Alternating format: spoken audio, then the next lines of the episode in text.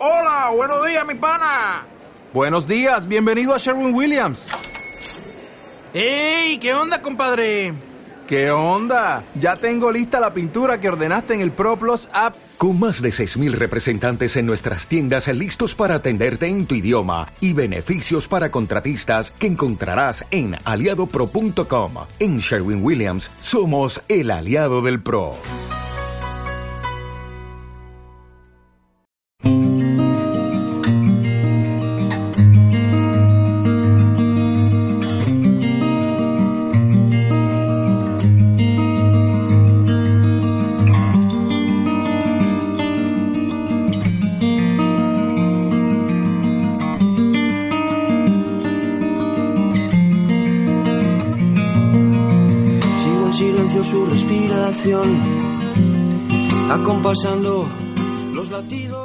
Buenas tardes. Estás escuchando Siéntelo con oído, el magazín cultural transmedia que emitimos desde Zaragoza los jueves a las 7 de la tarde en Radio La Granja, 102.1 de FM, también online en radiolagranja.caster.fm y los viernes a las 6 de la tarde online en tafm.net. Hoy estamos especialmente contentos, pues nuestro programa no solo crece en tamaño, ya sabéis que ahora su duración es de 90 minutos, también lo hace en contenidos, como vamos a ir comentando. Por ejemplo, fruto de la colaboración entre Radio La Granja y el Centro Cultural Harinera, estamos trabajando con el grupo de teatro comunitario de San José para hacer piezas de radioteatro. Os iremos teniendo informados del tema, pues al menos para siéntelo con oído, puedo aseguraros que es asunto del máximo interés. Pero bueno, vamos ya con nuestro sumario de hoy. Vamos a comenzar con Malditos Poetas. Eh, nuestro maldito de hoy es Charles Baudelaire, del que escucharemos una selección de 11 de sus poemas. Después presentamos a José Manuel Chamorro, médico, escritor y todo un artista que hemos tenido la suerte de conocer en la Casa Amarilla y de poder contar con él, esperamos, como colaborador del programa, con paisajes sonoros que él ha ido capturando en sus numerosos viajes. Pues además de todo, es artista sonoro, además, como digo, de otras muchas cosas. Magnífica noticia también, pues ya hace tiempo que queríamos potenciar nuestra sección de paisaje y artes sonoros.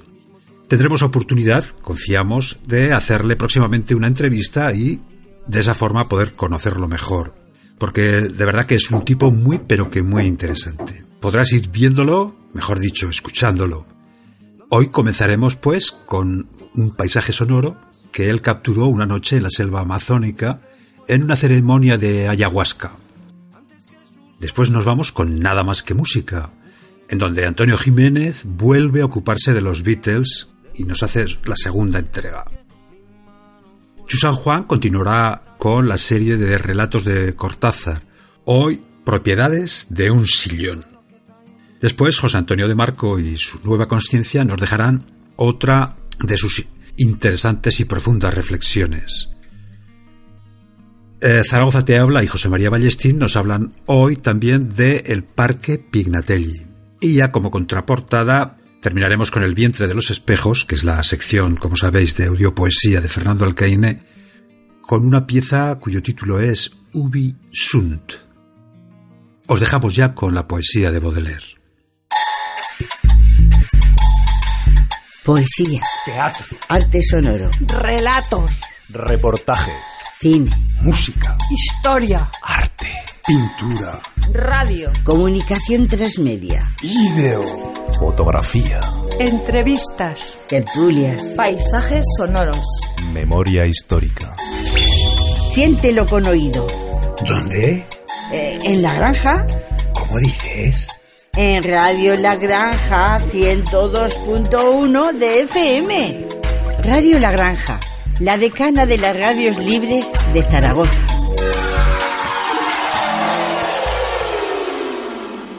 Como hemos dicho al principio, nuestro maldito de hoy es Charles Baudelaire, nacido en París en 1821 y muerto en esa misma ciudad en 1867. Como es bien sabido, el romanticismo encarnó su propuesta moral en una serie de personajes marginales, proscritos o condenados, el mendigo, el pirata o el reo de muerte, que proclaman orgullosos su independencia de unas convenciones sociales que, precisamente, los marginan, los proscriben o los condenan. Pues bien, pareciera Charles Baudelaire destilado exquisito en forma de poeta de la gran borrachera romántica. Las flores del mal o los pequeños poemas en prosa dibujan en efecto a un ser superior, celeste, hijo del ideal, condenado sin embargo al exilio en la tierra. El poeta, pues, como ángel caído, repudiado por hombres y dioses, acechando entre el bosque simbólico del mundo el intenso perfume de la belleza. Escuchamos a continuación una selección de once de sus poemas.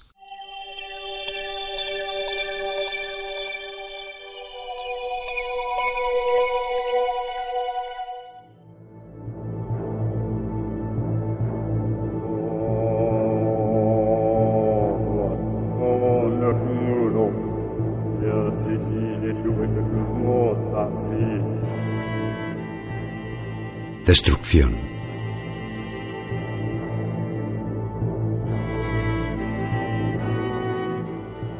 El demonio se agita a mi lado sin cesar. Flota a mi alrededor cual aire impalpable. Lo respiro, siento cómo quema mi pulmón y lo llena de un deseo eterno y culpable. A veces toma, conocedor de mi amor al arte, la forma de la más seductora mujer y bajo especiales pretextos hipócritas acostumbra mi gusto a nefandos placeres. Así me conduce, lejos de la mirada de Dios, jadeante y destrozado de fatiga, al centro de las llanuras del hastío, profundas y desiertas, y lanza a mis ojos, llenos de confusión, sucias vestiduras, heridas abiertas, y el aderezo sangriento de la destrucción.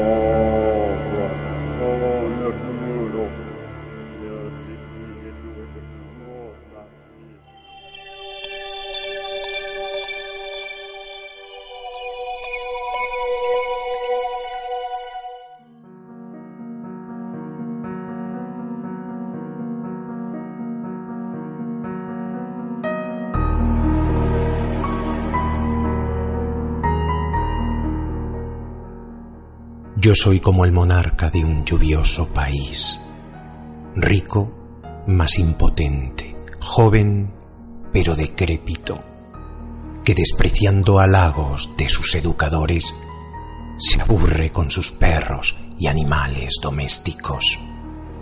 Nada puede alegrarlo, ni batidas, ni halcones, ni ese pueblo que muere al pie de su balcón la grotesca balada del bufón favorito ya no distrae la frente del enfermo cruel. Su blasonado lecho en tumba se convierte y las damas, que a todo príncipe hallan hermoso, no aciertan a encontrar el impúdico adorno que obtenga una sonrisa del joven esqueleto. El sabio que fabrica su oro nunca pudo extirpar el humor que corrompe su ser. Y los labios de sangre de la época romana, que usan los poderosos en sus enfermedades, no han podido entibiar a ese torpe cadáver por cuyas venas corre verde agua del leteo.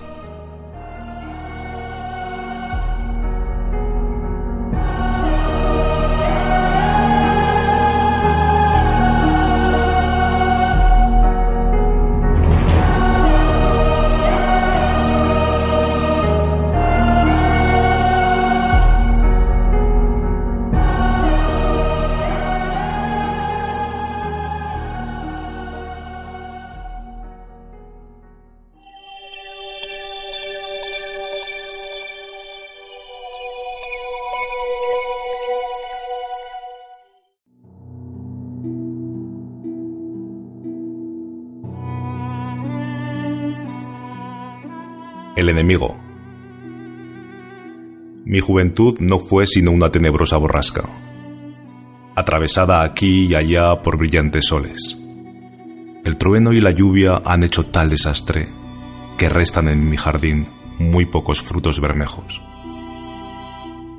He aquí que he llegado al otoño de las ideas y que es preciso emplear la pala y los rastrillos para acomodar de nuevo las tierras inundadas, donde el agua orada hoyos grandes como tumbas. Y quién sabe si las flores nuevas con qué sueño encontrarán en este suelo lavado como una playa el místico alimento que haría su vigor. Oh dolor, oh dolor, el tiempo devora la vida, y el oscuro enemigo que nos roe el corazón, con la sangre que perdemos crece y se fortifica.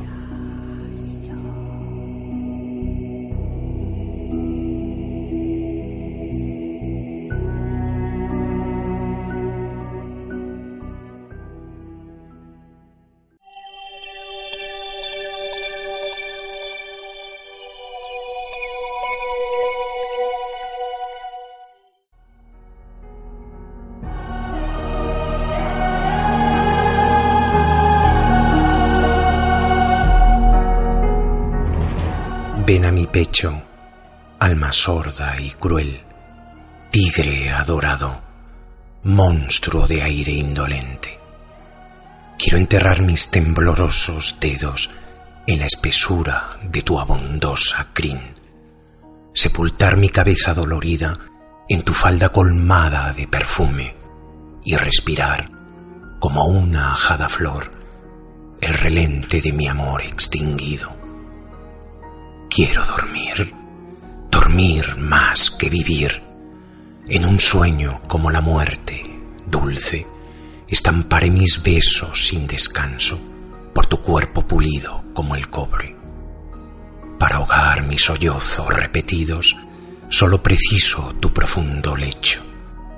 El poderoso olvido habita entre tus labios y fluye de tus besos el leteo.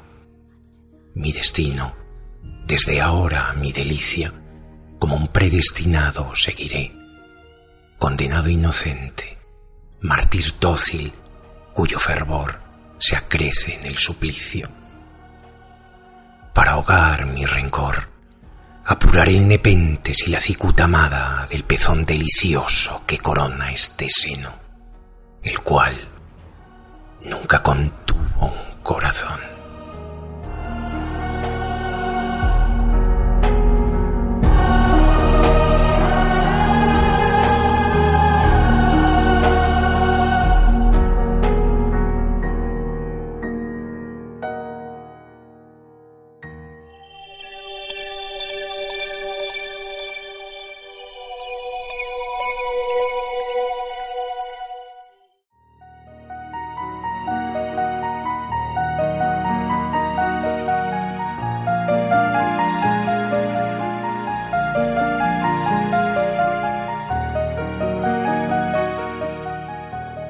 Reversibilidad.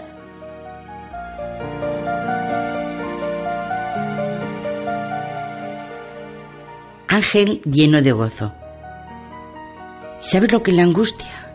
La culpa, la vergüenza, el hastío, los sollozos y los vagos terrores de esas horribles noches que al corazón oprimen cual papel aplastado.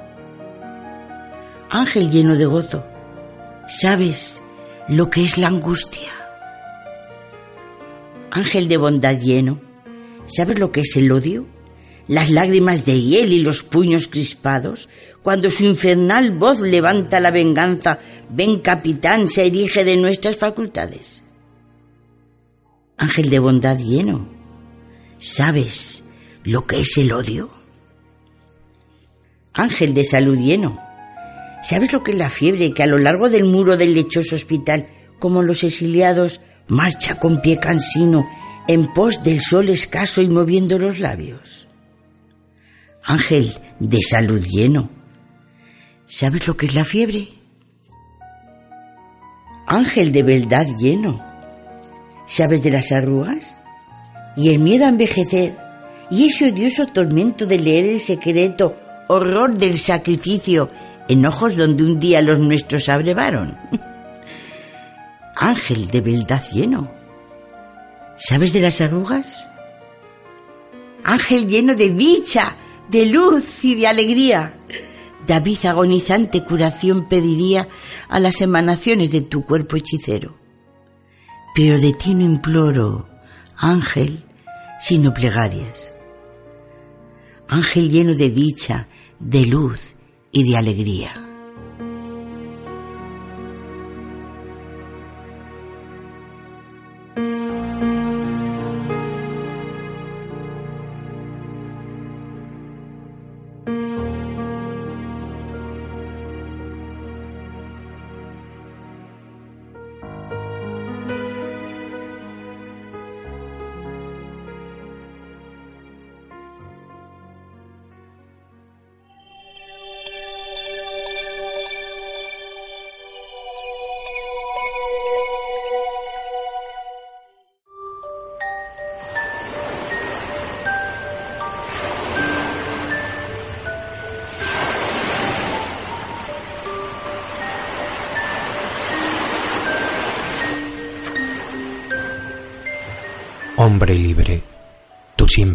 Preferirás la mar.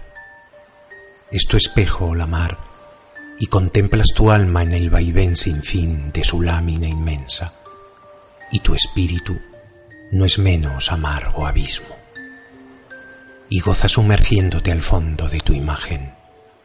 Tus miembros la acarician y hasta tu corazón se olvida por momentos de su propio rumor ante el hondo quejido indomable y salvaje.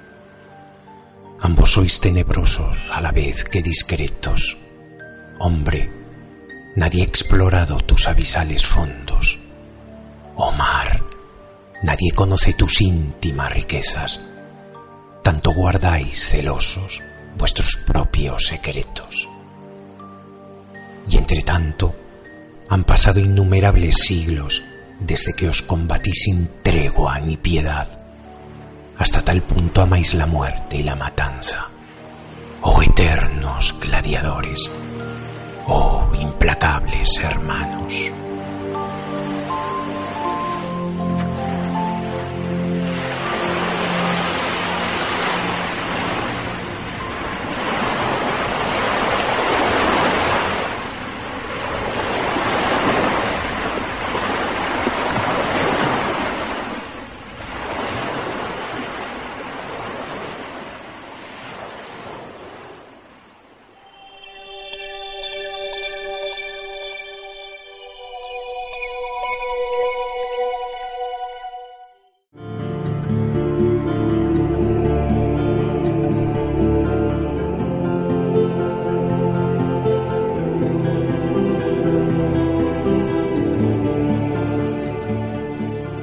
Esa hermosa mujer de buena figura que arrastra en el vino su cabellera. Las garras del amor, los venenos del garito, todo resbala y se embota en su piel de granito. Se ríe de la muerte y desprecia la lujuria, y ambas, que todo inmolan a su ferocidad, han respetado siempre en su juego salvaje de ese cuerpo firme y derecho la ruda majestad. Anda como una diosa y reposa como una sultana. Tiene por el placer una fe maometana. Y en sus brazos abiertos que llenan sus senos, atrae con la mirada a toda la raza humana. Ella cree, ella sabe, doncella infecunda, necesaria no obstante a la marcha del mundo, que la belleza del cuerpo es sublime don que de toda infamia asegura el perdón ignora el infierno igual que el purgatorio, y cuando llegue la hora de entrar en la noche negra, mirará de la muerte el rostro, como un recién nacido, sin odio ni remordimiento.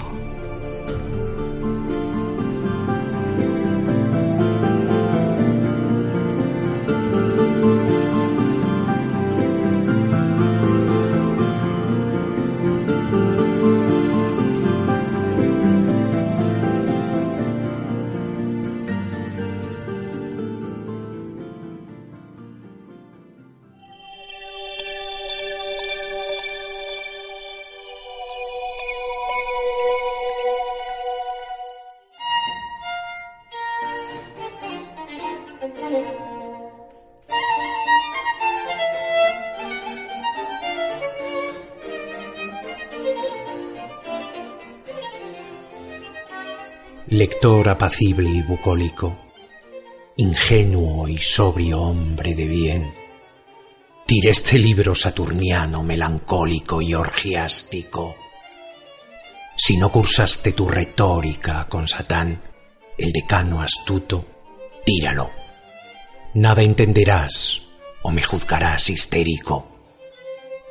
Mas, si de hechizos a salvo, tu mirar tienta el abismo, léeme y sabrás amarme.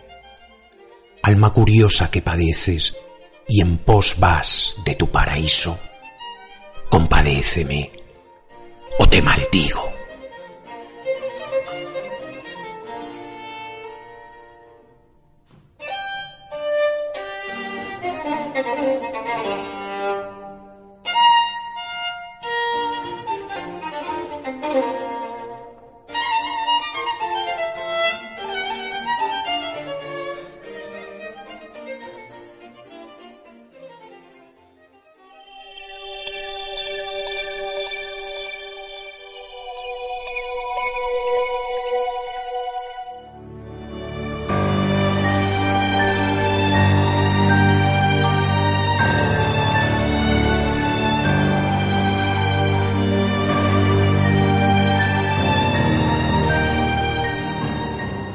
La carne es triste. Ay. Y ya agoté los libros. Huir. Huir allá. Siento a las aves ebrias de estar entre la ignota espuma y los cielos. Nada. Ni los viejos jardines que los ojos reflejan retendrán el corazón que hoy en el mar se anega. Oh noches, ni la desierta claridad de mi lámpara sobre el papel vacío que su blancura veda y ni la joven madre que a su niño amamanta. Partiré, vapor que balanceas tu arboladura, leva ya el ancla para la exótica aventura. Un tedio, desolado por crueles esperanzas, crea aún en el supremo adiós de los pañuelos, aunque tal vez los mástiles que invitan huracanes son aquellos que el viento doblega en los naufragios, perdidos, sin mástiles, sin mástiles ni fértiles islotes. Mas Oh corazón mío, escucha la canción de los marinos.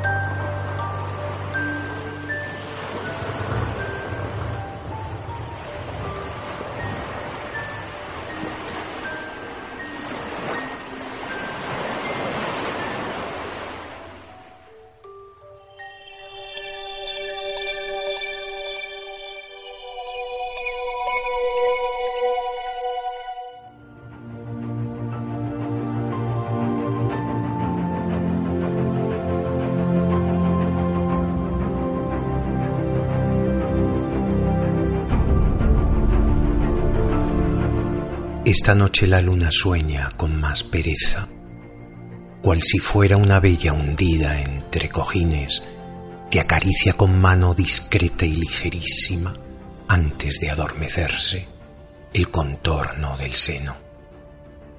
Sobre el dorso de seda de deslizantes nubes, moribunda, se entrega prolongados éxtasis y pasea su mirada sobre visiones blancas que ascienden al azul igual que floraciones. Cuando sobre este globo, con languidez ociosa, ella deja rodar una furtiva lágrima, un piadoso poeta, enemigo del sueño, de su mano en el hueco, coge la fría gota como un fragmento de ópalo de irisados reflejos y la guarda en su pecho, lejos del sol voraz.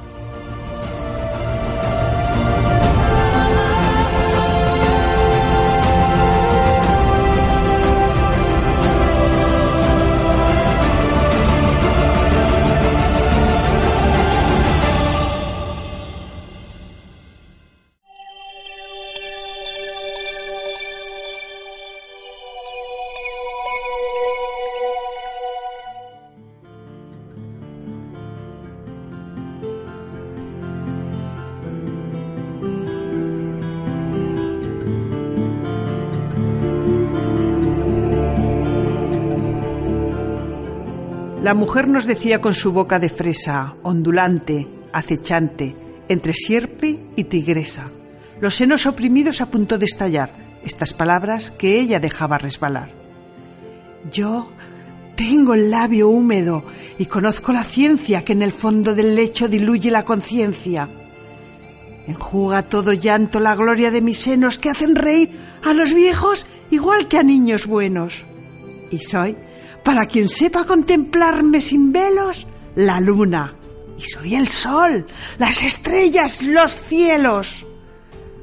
Tan docta soy amando, queridos sabiondos, cuando un hombre aprisiono en mis brazos redondos o cuando sus mordiscos abandono mi pecho.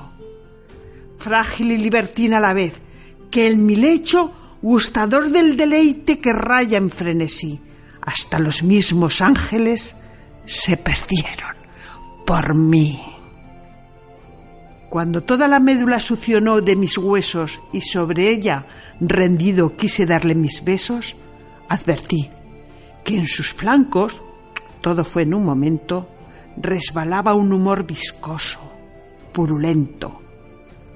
Cerré entonces los ojos de frío y de terror, y al abrirlos de nuevo al vivo resplandor, junto a mí, y en lugar del maniquí gozado que parecía haberse ya de sangre saciado, temblaba un esqueleto produciendo un crujido como el de esa veleta que da un agrio chirrido, o el rótulo hecho trizas del umbral del infierno, tremolando en el viento de una noche de invierno.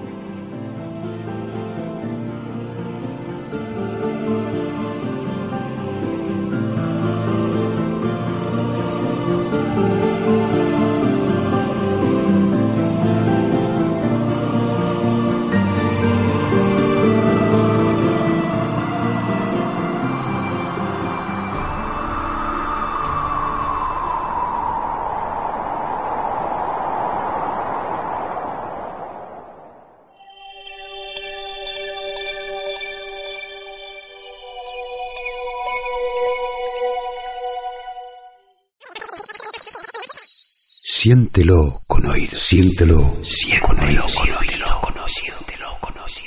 siéntelo con oír.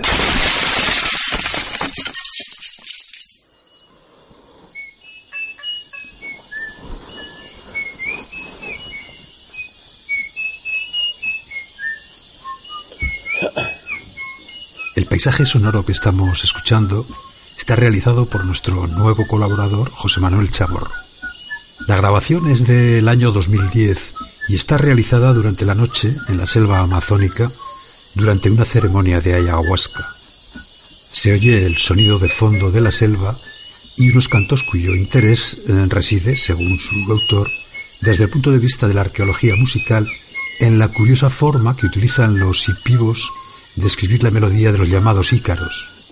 Se trata de un arte de, de las mujeres que imprimen en sus faldas y en su cerámica.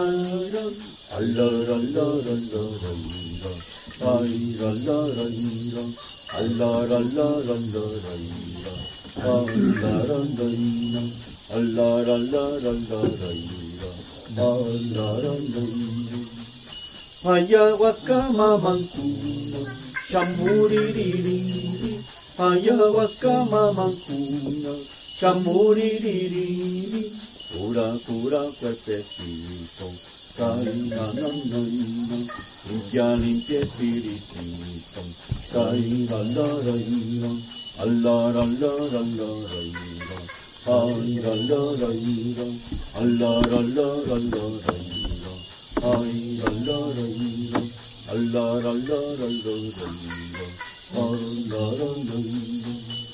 Tabaquito mamancuno, chamuririri, tabaquito mamancuno, chamuririri, pura pura cuerpecito, traira la raída, limpia limpia espíritu, traira la raída.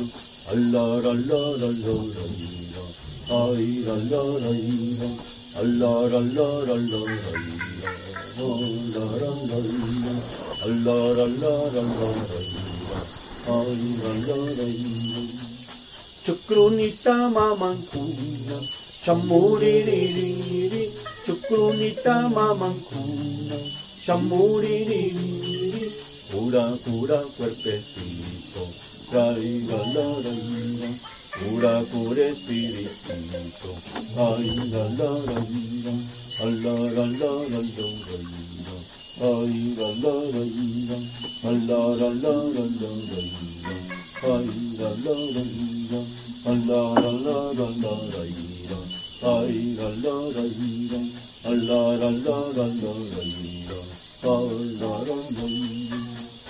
Agua floridita y cuna, chamuririri, agua floridita y cuna, chamuririri, sopla, sopla, coronita, ay, na, na, na, na, limpia, limpia, cuerpecito, ay, la, la, la, ira, la, la, la, la, la, la,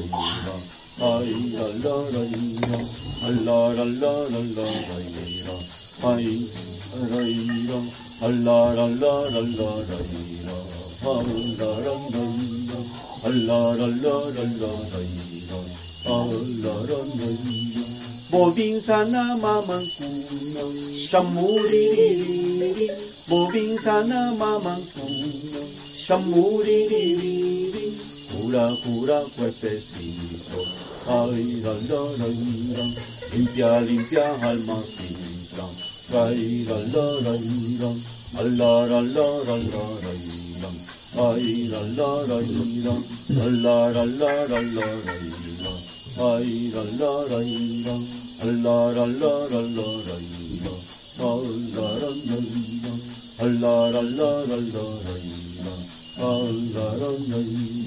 Chuchua shama mankuna, shamuri di di di, chuchua shama mankuna, shamuririri, cura, cura, cuerpecito, trae la, la, la, limpia, limpia, almacita, ay, la, la, la, la, la, la, la, la, la, ay, la, ay, la, la, la, la, la, la, la, la, la, ay, la, la, la, la, la, la, la, la, ay, la, la, la, la, la, la, la, la, la,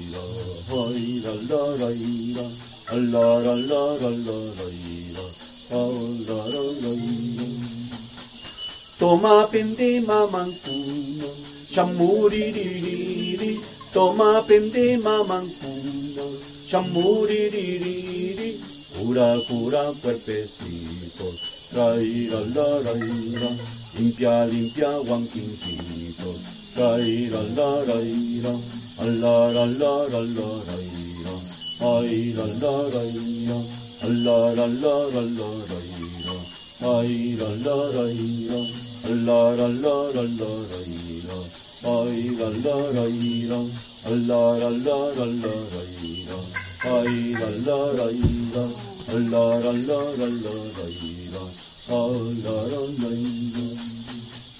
Renaki llama mancuna, shamuririri, Renaki llama mancuna, shamuririri, cura, cura, cuerpecito, trae la, ira, limpia, limpia, espiritito, trae la, la, la, la, la, la, la, ira, ay, la, la, ira, la, la, la, la, la, la, ira, ay, la, la, la, ira, la, la, la, la, la, la, ira, ay,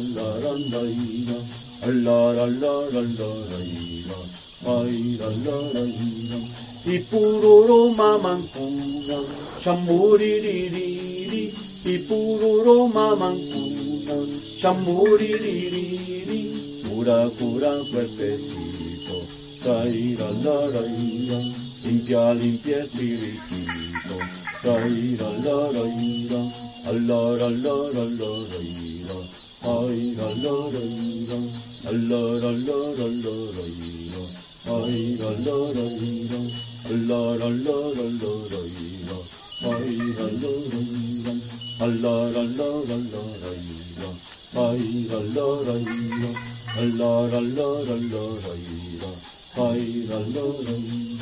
Madre tierra, madre tierra, chamuririri.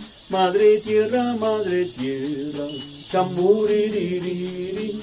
Muchas gracias, muchas gracias a la Aranaína por tus plantitas y harines. Ay, por curarnos, por sanarnos y limpiarnos. A la Aranaína, a la, la, la, la, la, la, la. Ay la la la la la la la la la la la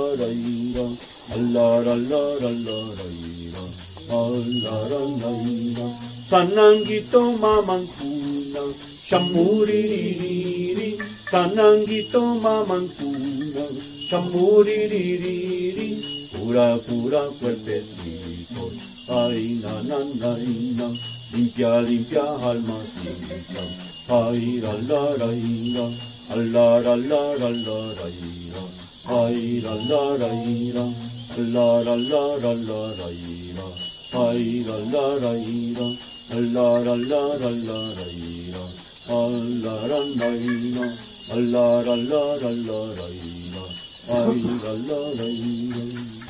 Yaguarpangamamancunam, chamuririri, Yaguarpangamamancunam, chamuririri, cura cura cuerpecito, airalarairam, limpia limpia espiritito, la la la la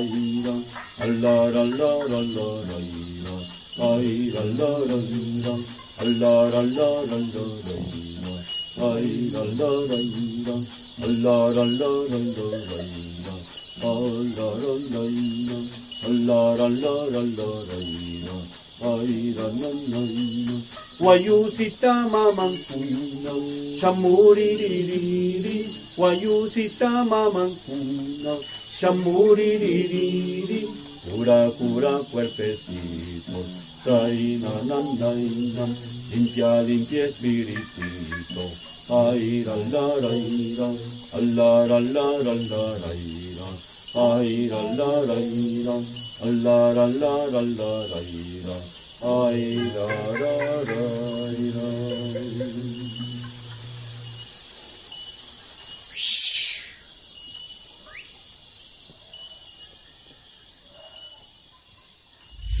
Sí. Sí, lo siento. Oh. Sí. Oh, sí. Oh, lo siento. ¿Lo sientes? Con oído. ¿Me lo presentas? Todos los jueves en Radio La Granja, 102.1 de la FM.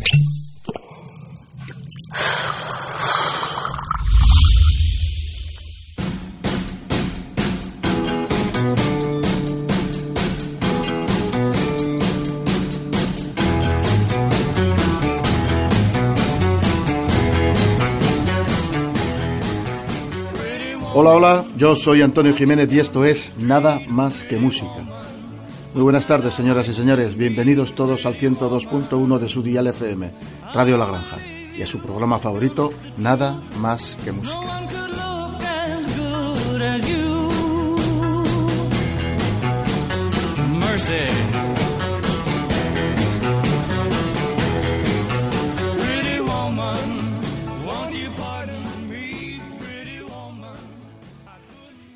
Seguimos con los Beatles.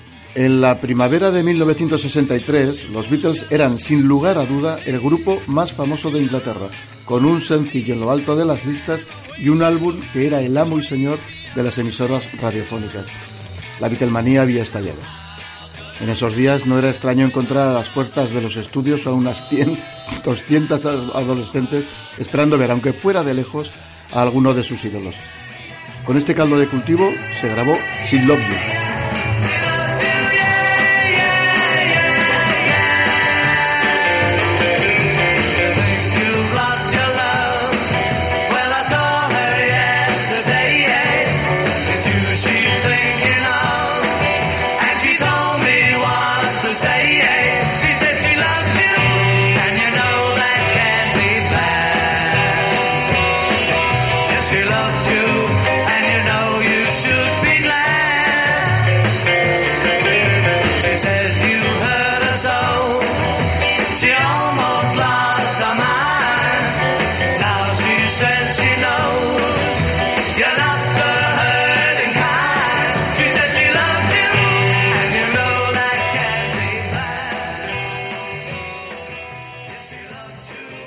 Desde el, momento en que en los estudios se escucharon los primeros compases de Sid Love You, se supo que aquella canción era un número uno, y así fue.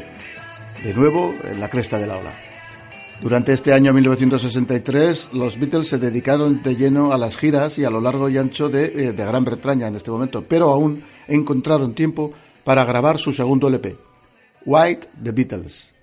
Pensando en el público norteamericano al cual iban a visitar en breve, este nuevo trabajo, grabado en los estudios de Javi Road, bajo la inteligente batuta del productor Josh Martin, repetía la fórmula de combinar éxitos del más reciente cancionero estadounidense con creaciones propias. En este disco podemos oír una excelente versión del Rock Over Beethoven de Chuck Berry a cargo de George Harrison.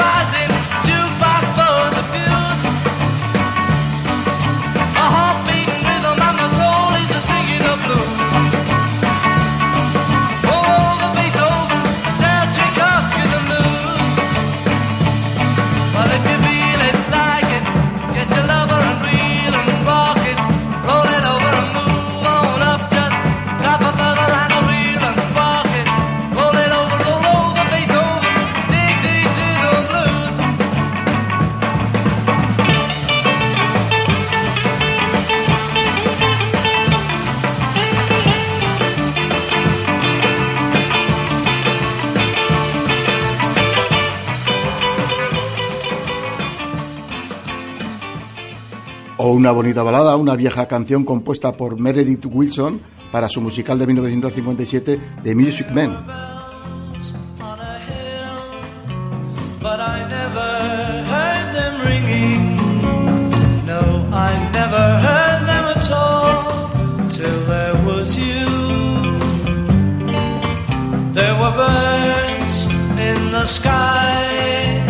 but I never saw them. Never saw them at all till there was you. Then there was music and wonderful roses. They tell me in sweet, fragrant meadows of dawn and you. There was love all around, but I never heard it singing. Y de su propia cosecha, como no, cabe destacar All My Loving.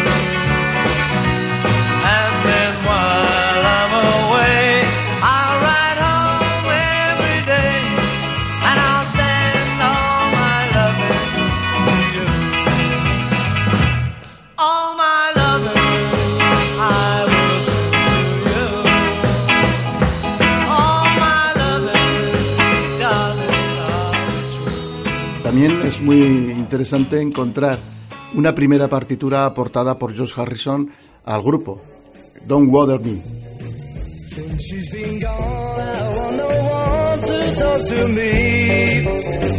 It's not the same, but I'm to blame, it's plain to see. So go away, leave me alone, don't bother me. I can't believe that she would leave me on my. It's just not right when every night I'm all alone. I've got no time for you right now, don't bother me. I know I'll never be the same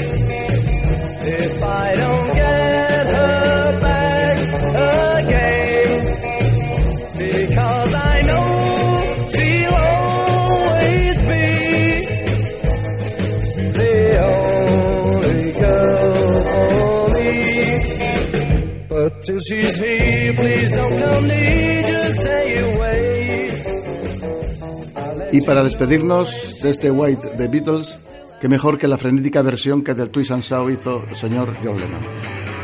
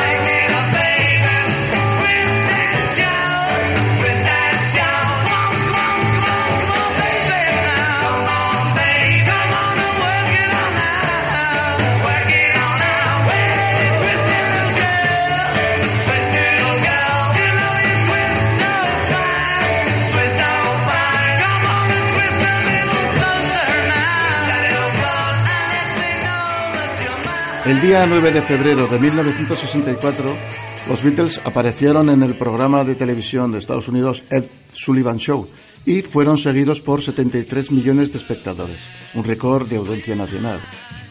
I Want to Hold Your Hand acababa de alcanzar el número uno en las listas norteamericanas y la historia que ya se vivía con ellos en el Reino Unido había cruzado el Atlántico. Este fue el pistoletazo de salida para que luego se conoció como invasión británica porque bueno, de hecho abrió las puertas a la llegada de irreverentes grupos como los Rolling Stones, The Who, The Animals o The Dave Club Five.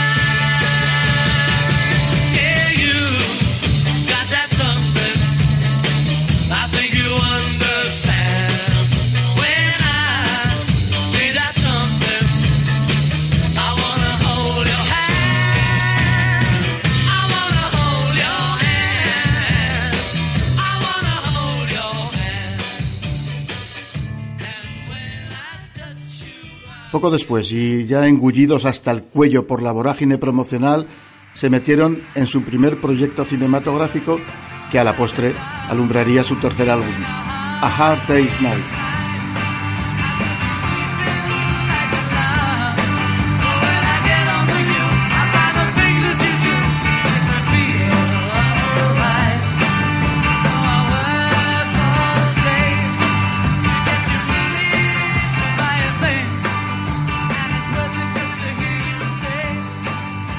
Dice Bob Stanley en su libro La historia del pop moderno que si tuviéramos que explicar el impacto de los Beatles a un lego en la materia, convendría darle a escuchar la banda sonora de Qué noche la de aquel día. Las canciones del LP, concebidas en una habitación de hotel durante las dos semanas que les quedaron libres entre la demolición del sistema de clases británico y la conquista de los Estados Unidos, era todo mordiente y velocidad, complicidad, amor y, bueno, encanto a raudales. Fue el primer trabajo en el que todas las canciones eran propias y fue también el número uno durante 21 semanas de las 38 que estuvo en listas. Y además, película. El LP fue la banda sonora de la película del mismo título dirigida por Richard Lester. Se trata de un falso documental que describe un par de días en la vida de.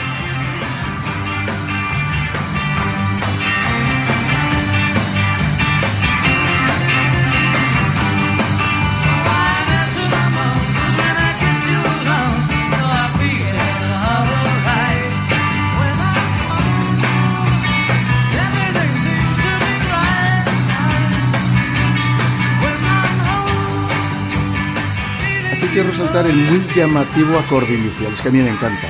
Es un acorde ligeramente disonante en el que Lennon y Harrison tocan en distintas posiciones un acorde de sol con la cuarta suspendida y McCartney toca un re en el bajo.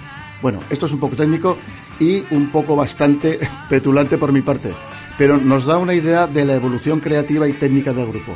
En fin, no se volverá a repetir. Bueno, o, o sí, quién sabe. El hecho es que de no saber afinar la guitarra, pasaron en nada a este despliegue de talento.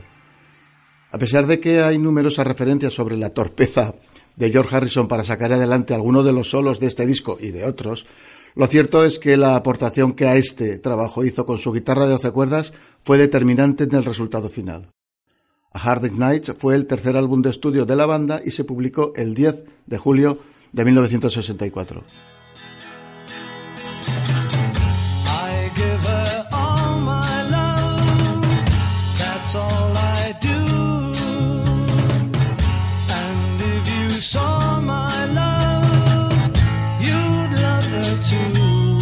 And I Love Her es otro título del disco.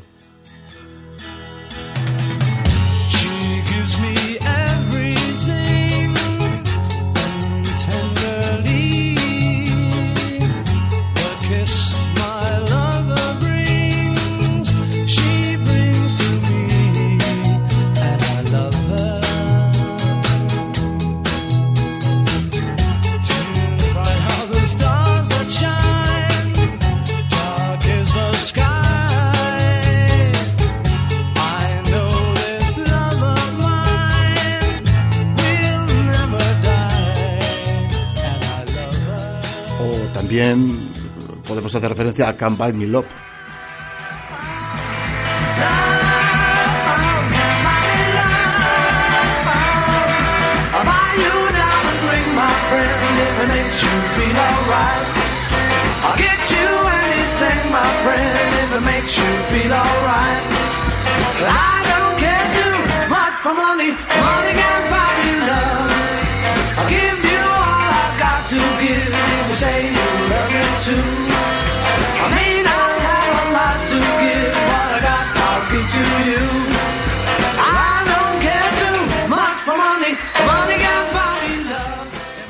Bueno, ¿y creéis que ya estaba todo en este año? Pues no, amiguitos, no. Los Beatles aún sacaron al mercado un disco más.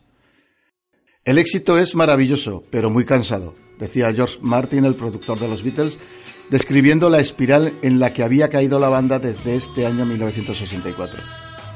Este segundo disco del año, Beatles for Sale, es un disco apresurado. La verdad es que no es el de los más agraciados. Eh, en este se incluyen ocho canciones originales y seis versiones de clásicos del rock, de las que solían interpretar en directo en los tugurios de Hamburgo y Liverpool. La mejor canción, a mi entender, de este álbum es Face Died and Weep.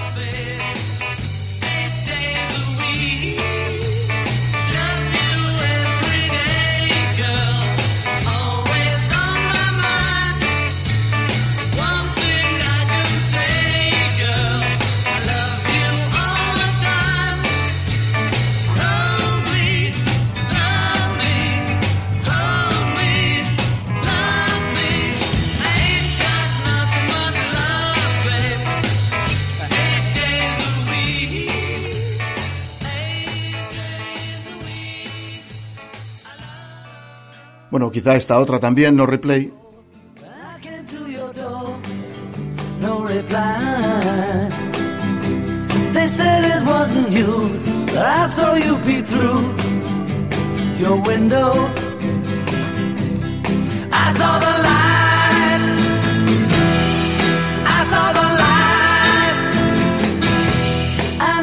you saw me as I looked up to see your face. Tried to telephone, they said you were not home. That's a lie. I know where you've been, and. Y ahora, queridos niños, para terminar, todos arriba y a bailar como posesos. Está sonando rock and roll music.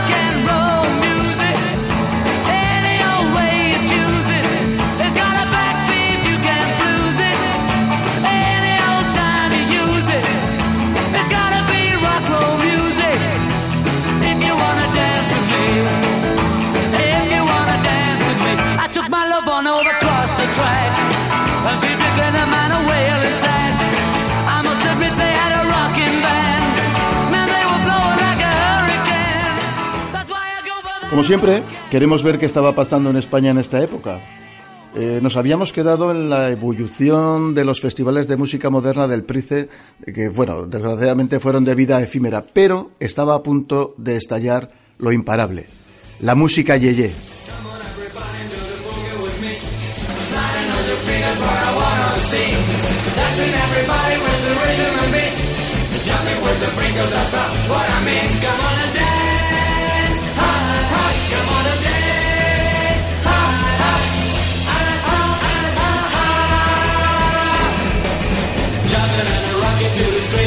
Hopping might be wearing as a master feet.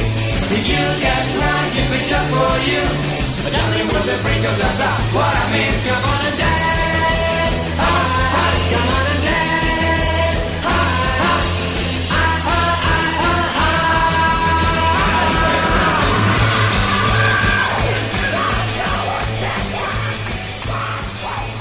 Sí, señoras y señores, son los brincos. En una de sus primeras, bueno, en la primera grabación cantada en inglés, Dance de Pulga, o Baila la Pulga, como queráis. Con el espíritu de los Beatles rondando por el local de ensayo, Fernando Arbex Jr., Juan Pardo y Manolo González completaron este conjunto. Por cierto, que así se llamaban, ¿eh? Así se llamaban entonces los grupos, se llamaban conjuntos. Su lanzamiento fue espectacular. Aparecen los cuatro primeros discos de Los Brincos de forma simultánea. Dos singles con dos canciones cada uno, un EP con cuatro y un álbum con doce. Ahí queda eso. En este último podemos encontrar su famosísimo flamenco.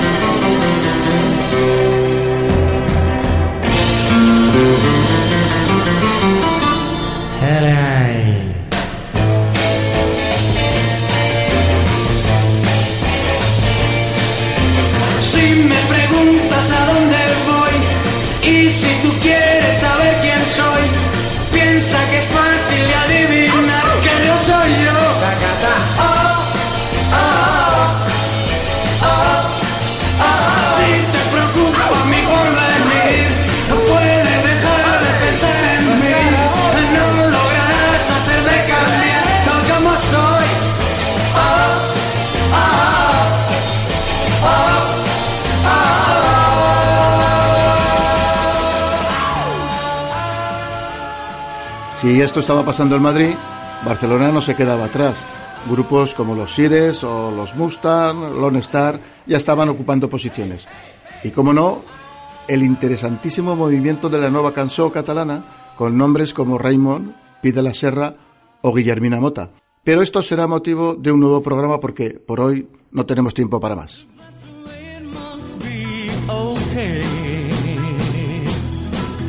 I. Queridos amigos, esto ha sido todo. Os espero a todos la próxima semana en la que tendremos más música, más músicos y más historias. Hasta entonces, buenas vibraciones.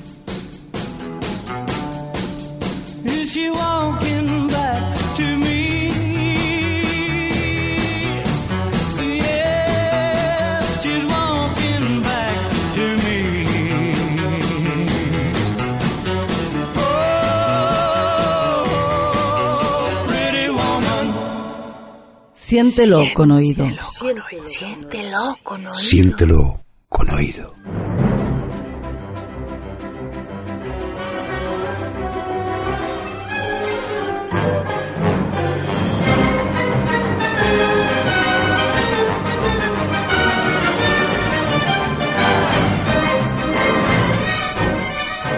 Propiedades de un sillón.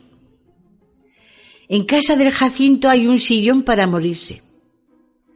Cuando la gente se pone vieja, un día la invitan a sentarse en el sillón, que es un sillón como todos, pero con una estrellita plateada en el centro del respaldo. La persona invitada suspira, mueve un poco las manos como si quisiera alejar la invitación y después va a sentarse en el sillón y se muere.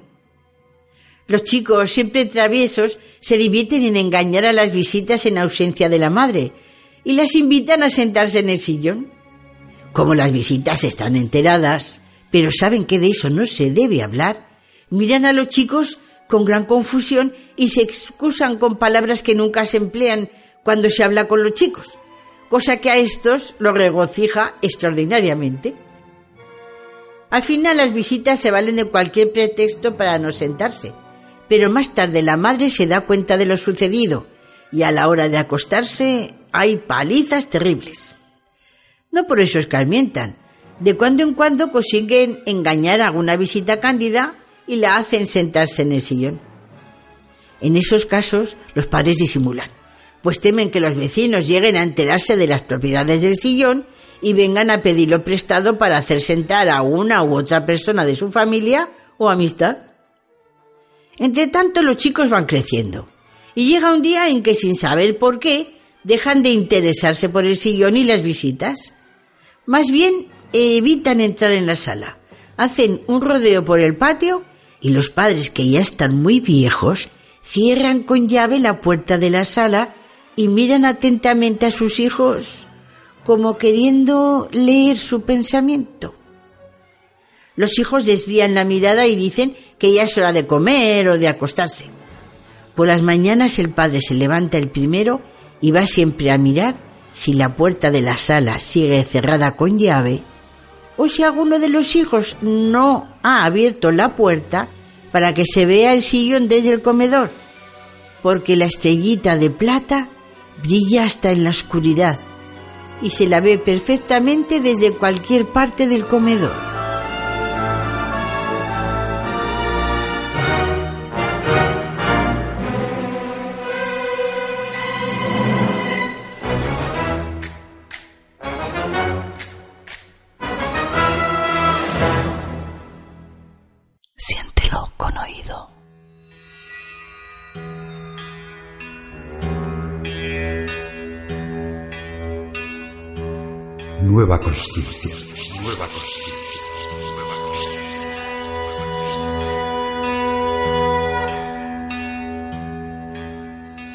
Bueno, pues ya hemos llegado a, a este espacio de reflexión, de paz y de autoconocimiento.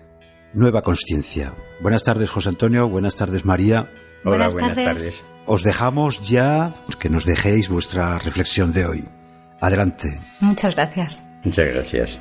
Pues eh, continuando con, con la conciencia fuera de sí, que como dijimos en el programa anterior está tan, tan presente en nuestro día a día, hoy quería preguntarle a José Antonio, ¿dónde, ¿dónde ves tú, José Antonio, que estaría la máxima expresión de una conciencia fuera de sí? Me gusta mucho que me hagas esa pregunta. Ah, me alegro. Yo veo la, la máxima expresión de la conciencia fuera de sí en la tragedia. Para entender un poquito, el concepto de tragedia que nosotros tenemos viene del griego, de, de tragos. Tragos era, en Atenas, era un macho cabrío que cada año lo pasaban por la ciudad y en ese macho cabrío uno mmm, ponía todos los males y luego ese macho cabrío lo, lo despeñaban. De ahí viene también el concepto de chivo expiatorio, porque ese chivo espiaba todos los males de la ciudad. Interesante. Sí. Entonces, luego pasó a, a, a, llamarse tragedias a todos los procesos, pues con las grandes obras de Esquilo, de Eurípides, de Sófocles, recogen procesos donde los humanos llegan a un punto de vida o muerte. O sea, lo característico de la tragedia está en vida o muerte. Y si nos fijamos, por ejemplo, en una tragedia, lo, o si coges luego, por ejemplo, Shakespeare, que también resulta muy sí, interesante, mucho la tragedia, pues sí. coges, por ejemplo, en Hamlet, tenemos locura, uh -huh. que es un elemento fundamental de la tragedia, la locura. El concepto de locura que yo veo más aceptable o más comprensibles, uno está loco en la medida que exige que otros se adapten más a él. O uno está loco en la medida que excluye más. Sí. Por ejemplo, si yo excluyo el espacio y el tiempo, de alguna manera me sitúo en locura. Claro.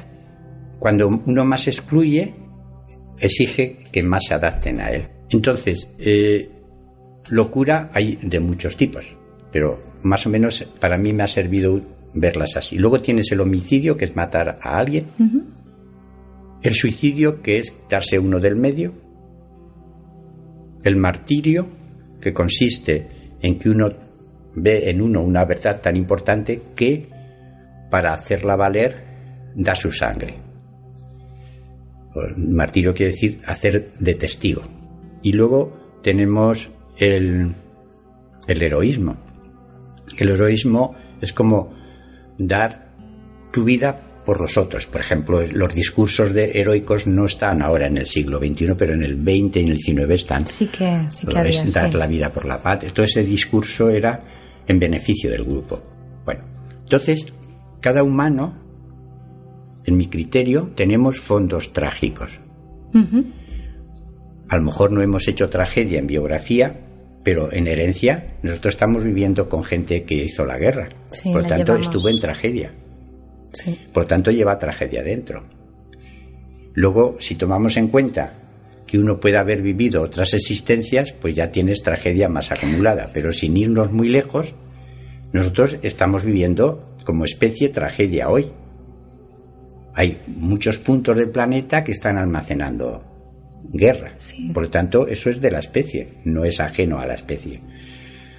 En mi comprensión, la conciencia fuera de sí, donde mejor se expresa, es en la guerra. Porque es como tú pretendes que los demás se adapten a ti y si no se adaptan los aniquilas. Eso es una guerra. Sí. Y te quedas con lo que tienen. Básicamente esa es. Por lo tanto, yo en este proceso de cambio de conciencia veo muy útil renunciar a la tragedia. Porque si uno no está renunciando, quiere decir que la está alimentando. Porque tiene un fuera de sí, él se explica por lo de fuera y además pretende que los otros se sometan a él.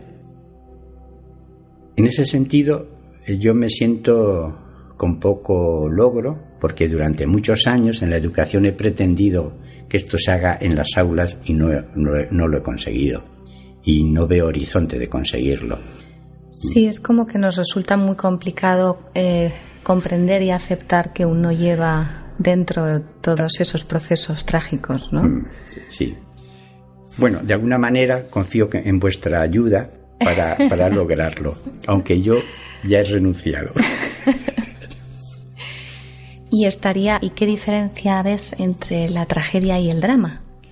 Bueno, sí, eso es una buena pregunta, porque el drama, claro, todo va en grados, para mi ver. El drama es una palabra que viene, por ejemplo, quien la usa es Aristóteles en principio, tiene una obra que es eh, la poética de Aristóteles, entonces usa la palabra drama. Drama quiere decir acción, eso es la- lo que significa drama.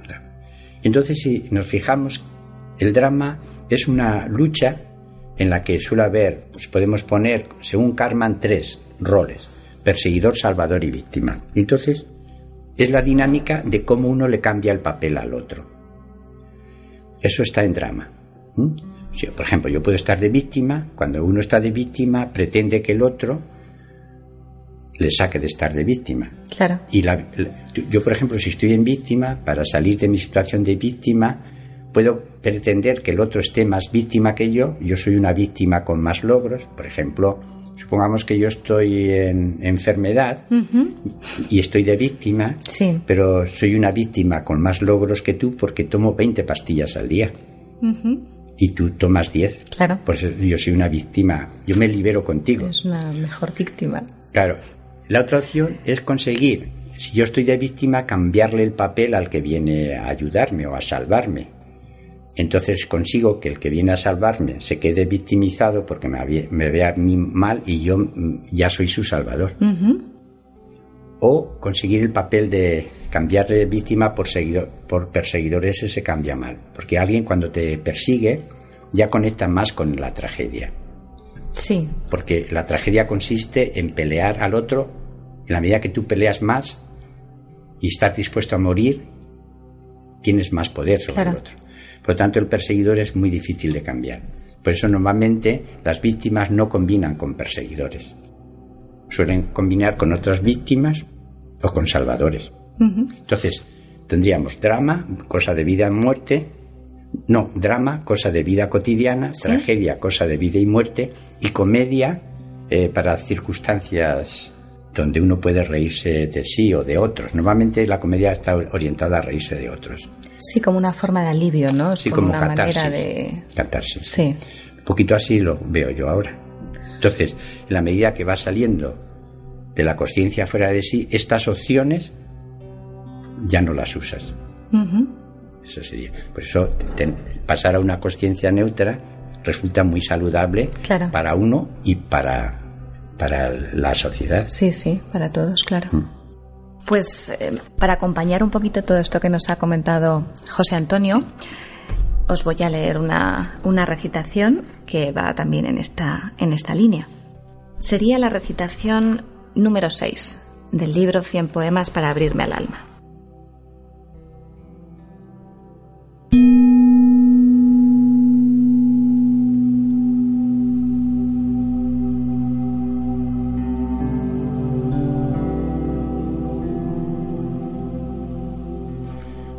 Yo que voy a lo sutil y a la unidad, renuncio a la conciencia fuera de sí.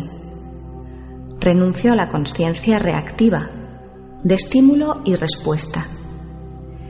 Y me afirmo en la conciencia neutra y centrada.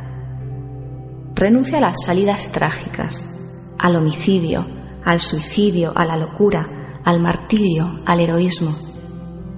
Tomo esta existencia como un regalo para transformarme para resolver y liberarme de los fondos trágicos, dramáticos y cómicos duales almacenados. Resuelvo y me libero de la producción de dualidades. Estar con el a veces sí, a veces no, con cualquier fenómeno de la mente. En beneficio propio de todos y de todo, estoy en agradecimiento.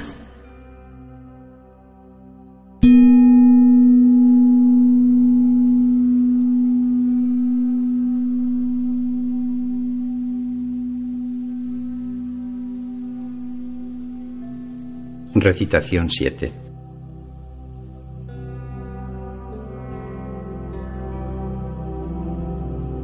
Yo que voy a lo sutil y a la unidad, me cuido mentalmente y renuncio a la conciencia fuera de sí. Me cuido para crecer como individuo. Me cuido para centrarme. Me cuido para transformarme. Me cuido para mutarme, para cambiarme. Me cuido para transmutarme, poner en un horizonte imprevisto los fenómenos de la mente. Me cuido para estar como transmutador. Cuido de mi alma, cuido de los míos, de la familia, de los que considero como míos. Cuido de mis antepasados y de mis muertos. En beneficio propio de todos y de todo estoy en agradecimiento.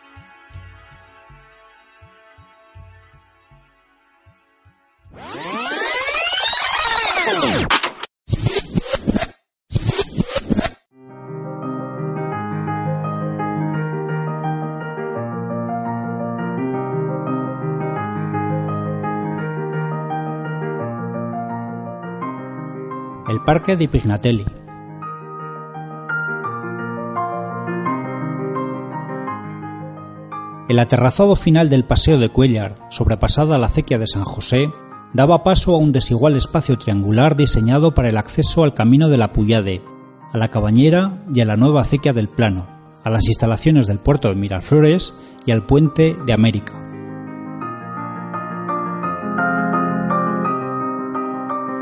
A la torre de Júdez que allí se encontraba, antigua de Blasco, pronto acompañaron los primeros depósitos de agua de la ciudad diseñados por Ricardo Magdalena.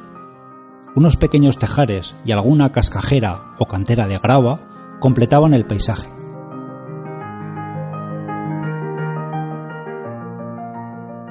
En 1886 la tranviaria línea de Torrero fue trazada junto a los depósitos de agua, y a finales de siglo la extensa torre de Palo Buil, antes de Júdez, fue objeto de un prolongado litigio legal con el ayuntamiento que proyectó construir aquí unos jardines justo al final del ensanche burgués que comenzaba más abajo, en el Colegio del Salvador.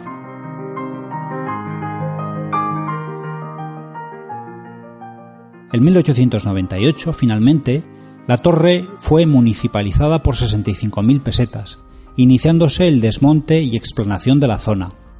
Junto a ella fue pronto proyectado el barrio de los Chiflaos, y en octubre de 1904 aquí sería reinstalada la estatua de Pignatelli, originalmente inaugurada en la Plaza de Aragón, tras ser sustituida por el bulto redondo de Justicia del Reino de Aragón.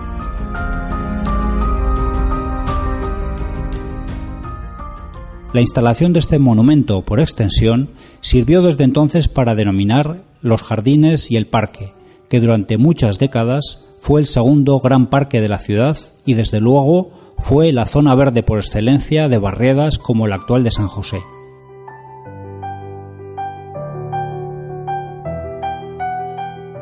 En 1932 los jardines o parque de Pignatelli fueron objeto de una renovación cuando el tendido tranviario fue sacado de la avenida de Wilson o Paseo Central del Parque hasta la avenida del siglo XX o prolongación del Paseo de Cuellar, debido a las presiones vecinales que exigían que el tranvía pasara por donde la gente vivía, como suele ser normal incluso en nuestros días.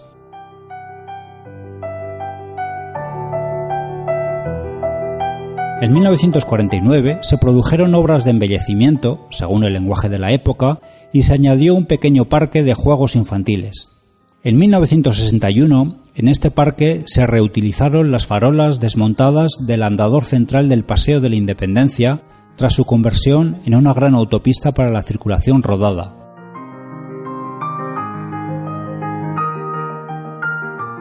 Además, fueron colocados nuevos bancos, una luminosa fuente junto al monumento a Pignatelli y una fuente de agua potable en la zona de juegos infantiles.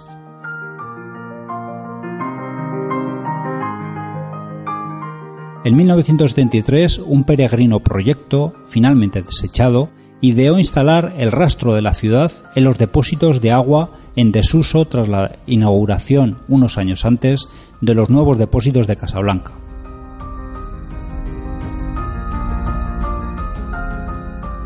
En 1983, el ayuntamiento habilitó como espacio expositivo el soterrado depósito de agua de Pignatelli, y en 1986 el parque fue nuevamente objeto de una profunda remodelación que incluyó, junto a la entrada desde la glorieta de Diego Velázquez, la instalación de una estatua titulada Ruiseñores, en referencia al antiguo paseo que allí arrancaba.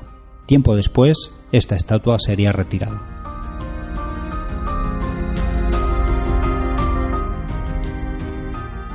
A finales de 2017 se anunció la ejecución de un importante proyecto urbanístico que supone la ampliación del parque de Pignatelli por la zona de los antiguos depósitos de agua, además de mejorar la conexión viaria con el entorno. Esta actuación será financiada con la construcción de 77 pisos de exclusiva promoción privada.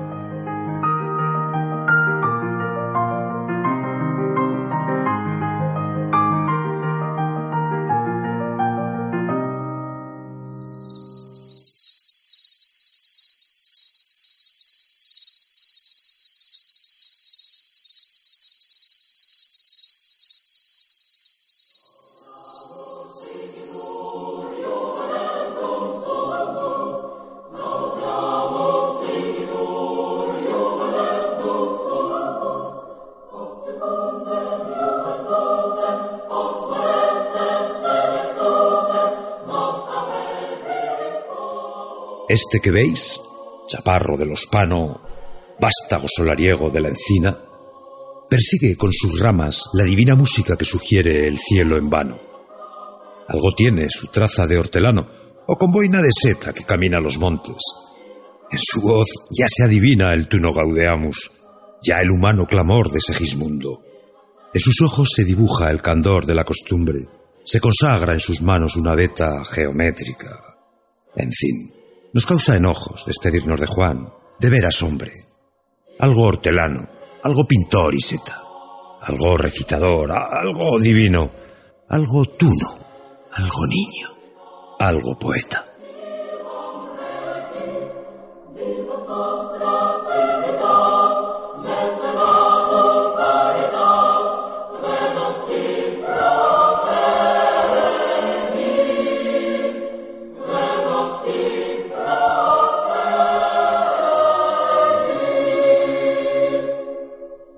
Oír colores, ver sonidos, saborear la música, tocar un poema, oler una historia, sentir con oído.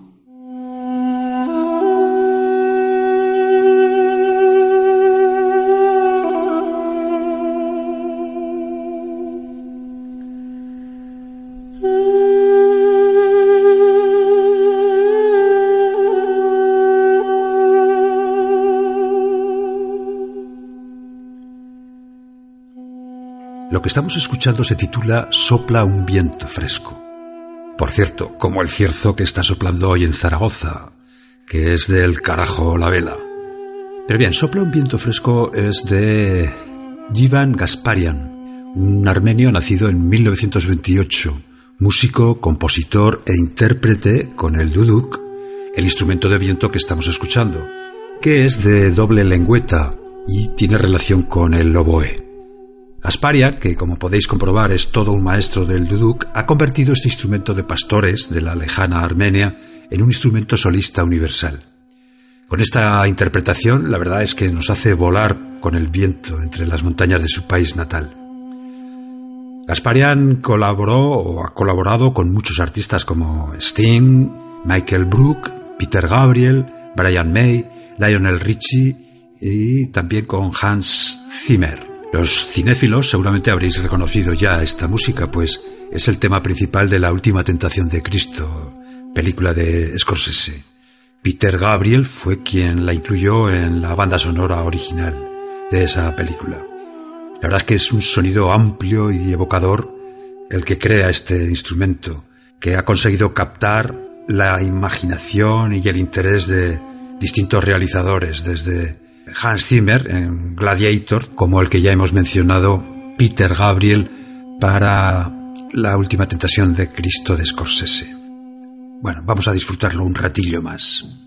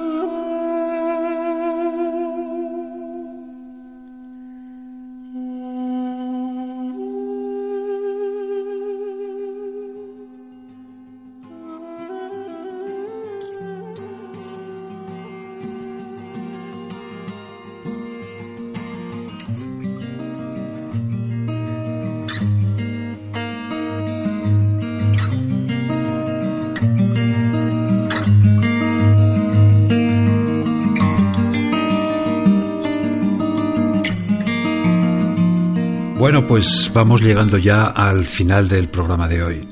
Nuestro programa número 41, que bueno, pues ha sido posible gracias a, la colaboración de Trafulla Teatro a nuestro nuevo colaborador José Manuel Chamorro con su interesantísimo paisaje sonoro, Antonio Jiménez Mateo y su Nada más que música, Chu San Juan con su relato de Cortázar, a José Antonio de Marco y María Pescador de Nueva Conciencia, a José María Ballestín de Zaragoza Te Habla. Y por supuesto a Fernando Alcaine que es el que es el guionista junto a quien nos habla. Y el autor de la audiopoesía que ha servido de contraportada de nuestro programa de hoy. Y bueno, pues nada más, ya sabéis, eh, os esperamos el próximo jueves, como siempre, a las 7 de la tarde en Radio La Granja 102.1 de FM o online en radiolagranja.caster.fm y los viernes en tafm.net. No dejéis de visitar nuestra web. Es ahí donde vais a poder encontrar mucha más información y contenidos de lo tratado en el programa. Y nada más. Besicos en la oreja.